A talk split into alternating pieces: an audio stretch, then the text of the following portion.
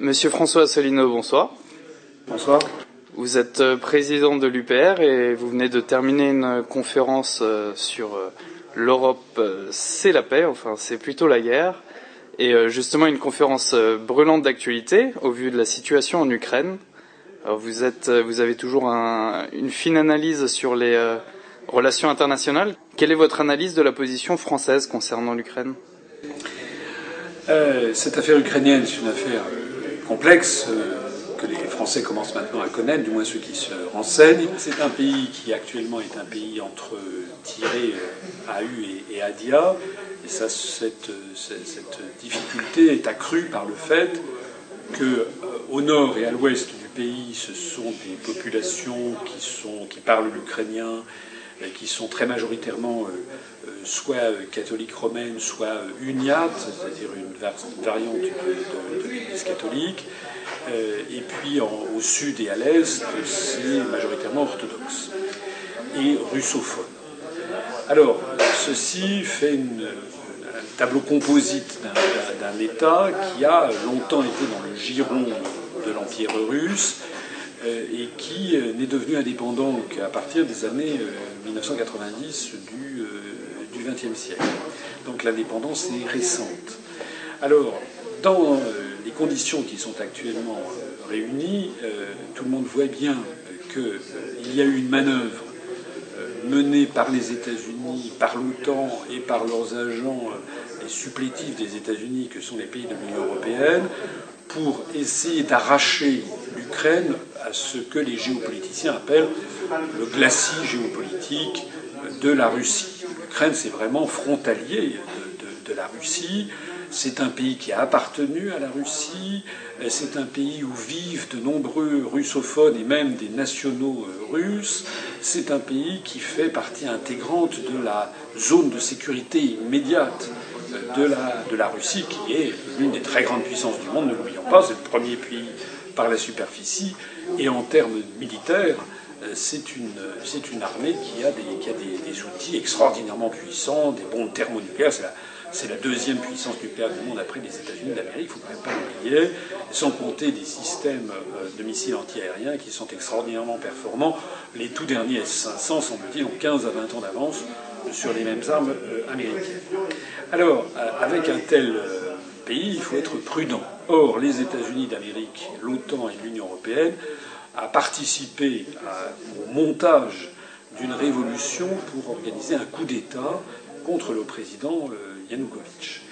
Euh, on peut l'affirmer de façon certaine euh, parce que, et je l'ai montré dans cette conférence, euh, il y a eu ce fameux, cette fameuse conversation téléphonique interceptée par les services de renseignement russes qui a eu lieu aux alentours du 23 janvier dernier entre Victoria Nuland, qui est sous-secrétaire d'État des États-Unis auprès de John Kerry, et l'ambassadeur euh, américain euh, en Ukraine à Kiev.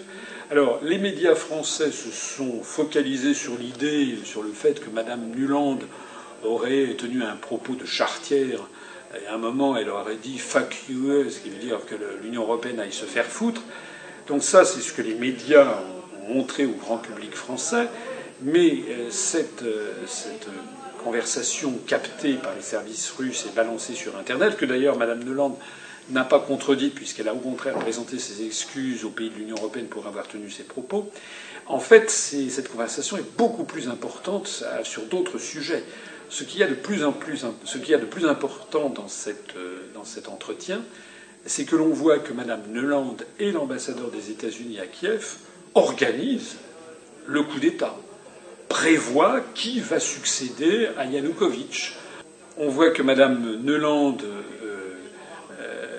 indique à l'ambassadeur des États-Unis qu'il faut que le, responsable qui prenne en main l'affaire de l'Ukraine soit Arseny Yatsenuk, c'est-à-dire celui qui d'ailleurs est devenu depuis le Premier ministre du nouveau régime, euh, qui est un homme très proche des milieux financiers internationaux, qui a participé au mois d'octobre 2013 à une réunion de la trilatérale à Cracovie sous la présidence de Jean-Claude Trichet, euh, qui est un homme des Américains, c'est le cas de le dire. Bon.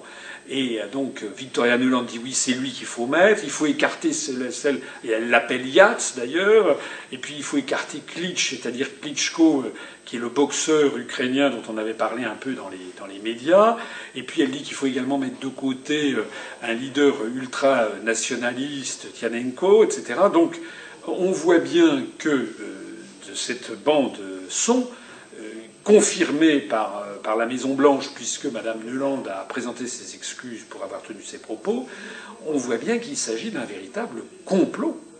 Là, pour le coup, c'est le moment, c'est le moment de le dire.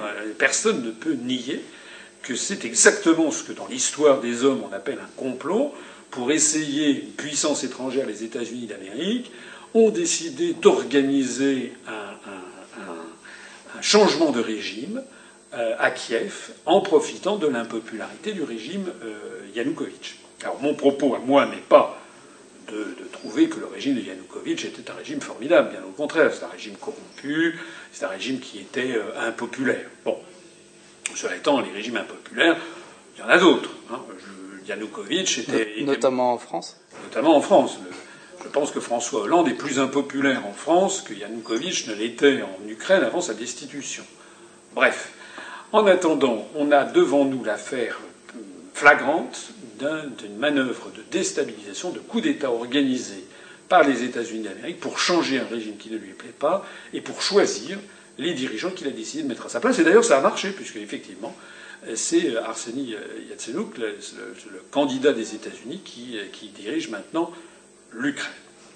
Alors, face à ça, la Russie euh, a réagi comme on l'a vu d'une façon qui viole euh, la Charte des Nations Unies, l'article 2, c'est vrai, c'est d'ailleurs ce qui a valu un échec à la Russie au Conseil de sécurité.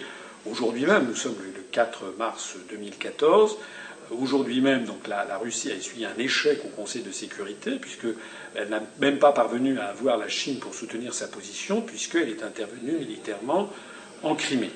Mais euh, ce qu'il faut quand même bien préciser, c'est que euh, la Russie a violé l'article 2 de la Charte des Nations Unies, euh, mais les États-Unis l'avaient violé également, et en premier, justement en faisant ces manœuvres d'ingérence qui sont tout autant condamnées euh, par la Charte des Nations Unies qu'une intervention euh, militaire. Alors maintenant, que doit faire la France? Ben, Si la France était la France, elle ferait très exactement respecter le droit. C'est-à-dire que la première chose qu'elle ferait, c'est-à-dire qu'elle se serait opposée à la destitution et au coup d'État organisé par l'étranger de Yanukovych. Ce ne sont pas nos affaires, ce sont les affaires des Ukrainiens. Et du fait de l'appartenance à l'Union européenne et à l'OTAN, la France est pieds et poings liée à la puissance américaine qui pilote, euh, qui pilote toute cette affaire. Euh, je note d'ailleurs que la France, les dirigeants français plus exactement, ont perdu tout sens de la mesure et de l'honneur parce que regardez la façon dont les Allemands se sont comportés. Madame Merkel et, M. Steinmeier, le ministre des Affaires étrangères allemand, ont eu le souci d'être toujours modérés dans leur réaction. Ils n'ont pas appelé à des sanctions, ils ont au contraire appelé au maintien du dialogue politique. Madame Merkel, effectivement, a protesté contre l'intervention militaire russe, mais en termes très assourdis. Et surtout, elle a téléphoné à Vladimir Poutine. Il paraît qu'elle parle le russe d'ailleurs, ce qui facilite les échanges. Et son, ministre des Affaires étrangères, M. Stemmer, s'est rencontré avec Serge Lavrov, le ministre des Affaires étrangères russe. Alors, il semble-t-il que ces, pourparlers n'ont pas débouché sur grand-chose, mais ça témoigne du souci de l'Allemagne sur cette affaire ukrainienne, mais comme on l'avait déjà noté sur l'affaire libyenne, sur l'affaire syrienne, et même antérieurement sur l'affaire irakienne, euh, les Allemands ont toujours le souci d'être beaucoup plus prudents, d'être en, retrait euh, par rapport à, l'offensive et, au côté agressif des États-Unis et, de l'OTAN. En d'autres termes, Berlin voit loin, Berlin voit le coup d'après, Berlin estime probablement qu'il y aura une sortie de crise et qu'après la sortie de crise, même Moscou et les dirigeants russes n'oublieront pas qui, en Occident, a jeté de l'huile sur le feu et qui, au contraire, a essayé d'apaiser les, tensions. Or, qui a jeté de l'huile sur le feu? Malheureusement, la France. La France qui a été la première à jeter de l'huile sur le feu sur le dossier libyen, la première à jeter de l'huile sur le feu pour le dossier syrien, désormais la première à jeter de l'huile sur le feu euh, sur le dossier euh, ukrainien. Concernant les, les personnes qui jettent de l'huile sur le feu, vous avez parlé de la Libye, de la Syrie et donc de l'Ukraine. Sur ces trois théâtres euh, qui ont impliqué la France, il y avait le, ministre des Affaires étrangères, je dirais, non officiel, Bernard-Henri Lévy, qui était présent sur déjà la Libye et la Syrie et qui est encore présent en Ukraine. Il a été leur rendre visite une deuxième fois. Comment vous interprétez le rôle de Bernard-Henri Lévy dans la diplomatie française? Euh, euh, Je crois me faire l'interprète de, de l'opinion très majoritaire de la population française. C'est que je crois qu'il va falloir maintenant que le gouvernement français s'explique. Il va falloir que le président de la République nous explique qui est M. Bernard-Henri Lévy. Voilà. Qui est M. Bernard-Henri Lévy qui se permet d'être à la manœuvre et d'être, semble-t-il, le véritable ministre, à la fois le ministre des Affaires étrangères, le ministre de la Défense, le Premier ministre de la République française, et presque, on a l'impression, celui qui donne des instructions au président de la République. Enfin, où allons-nous? M. Bernard-Henri Lévy n'a été élu par personne, il ne représente personne, en tout cas personne qui, parmi le peuple français ne l'a élu. Alors on dit qu'il a des, il est propriétaire de parts de marché, de parts de capital, pardon, euh, dans un certain nombre de journaux euh, et de grands médias français. Euh, et alors Et alors, je crois qu'il serait de la dignité du président de la République française et du gouvernement que de clarifier la situation. Je suis d'ailleurs surpris de constater qu'aucun député à l'Assemblée nationale n'ait jamais posé une question, une question au gouvernement sur ce sujet au-delà de Bernard-Henri Lévy, qui est quand même un peu un épiphénomène, euh, c'est plus généralement euh, où est passée la diplomatie française. À l'évidence, on voit que le gouvernement français euh, semble prendre un, comment dirais-je, considérer qu'il a obligation non seulement à obéir le doigt sur la couture du pantalon à, tous les désidératas de Washington, mais même pire encore, on a l'impression qu'il comme un, comme un, comme un larbin. Euh, on a l'impression qu'il veut précéder les désidératas de son maître, il veut aller encore plus loin, aller encore plus fort. Je rappelle par exemple que la France est singularisée en reconnaissant diplomatiquement l'opposition syrienne, ce qui fait que maintenant Paris est dans une situation complètement absurde. Euh, on a reconnu des, instances qui, sont, qui, sont, qui n'existent pas. Enfin, tout ça n'a pas de sens. Et là aussi, il n'y a pas eu que M. Bernard-Henri Lévy. Vous avez eu M. Fabius, vous avez le président de la République en personne, vous avez euh, tout ce que le gouvernement compte de ministres qui sont allés de leur complainte contre, euh, contre M. Poutine et contre le régime de Yanukovych. Je signale au passage que le régime de Yanukovych, il paraît-il qu'il était parfait jusqu'au 20 novembre dernier. Hein puisque jusqu'au 20 novembre 2013, l'Ukraine était censée nouer un partenariat, un accord de coopération avec l'Union européenne et également avec l'OTAN, tout le monde trouvait ça très bien. C'est du jour où Yanukovych, d'un seul coup, a décidé de mettre un terme à ses projets et de se rapprocher de la Russie, lors d'un échange célèbre, enfin maintenant célèbre, une réunion euh, au sommet qu'il a eu avec Poutine, où d'ailleurs Poutine a décidé de baisser drastiquement le prix du gaz russe vendu à, l'Ukraine. C'est de ce jour-là que donc Yanukovych a, ajourné euh, les négociations d'entrée avec l'Union européenne, que d'un seul coup d'un seul, l'Occident, les médias occidentaux, M. Bernard-Henri Lévy se sont brutalement rendus compte que le régime de Yanukovych était un régime insupportable du point de vue des droits de l'homme. De qui se moque-t-on? De qui se moque-t-on D'ailleurs, on n'a jamais vu beaucoup M. Bernard-Henri Lévy se plaindre de la situation des droits de l'homme en Arabie Saoudite ou au royaume du Bahreïn, par exemple. Ou tout simplement en Israël. Hein. Oui, ou dans, la, ou dans la bande de Gaza, on n'a jamais vu M. Bernard-Henri Lévy se manifester sur ces, sur ces questions. Au royaume du Bahreïn, par exemple, où il y a la cinquième flotte américaine qui, qui, est, qui, a, qui a son état-major.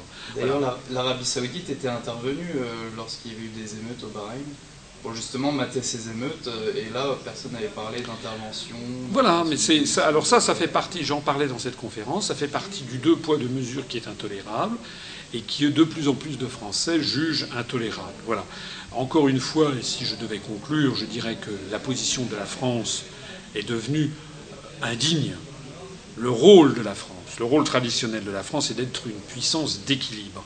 Nous aurions dû, depuis le début, dénoncer les manœuvres de déstabilisation en Ukraine, non pas pour soutenir le, régime de Yanukovych, mais finalement, ce régime, tout le monde le trouvait très bien, encore une fois, jusqu'au 20 novembre dernier.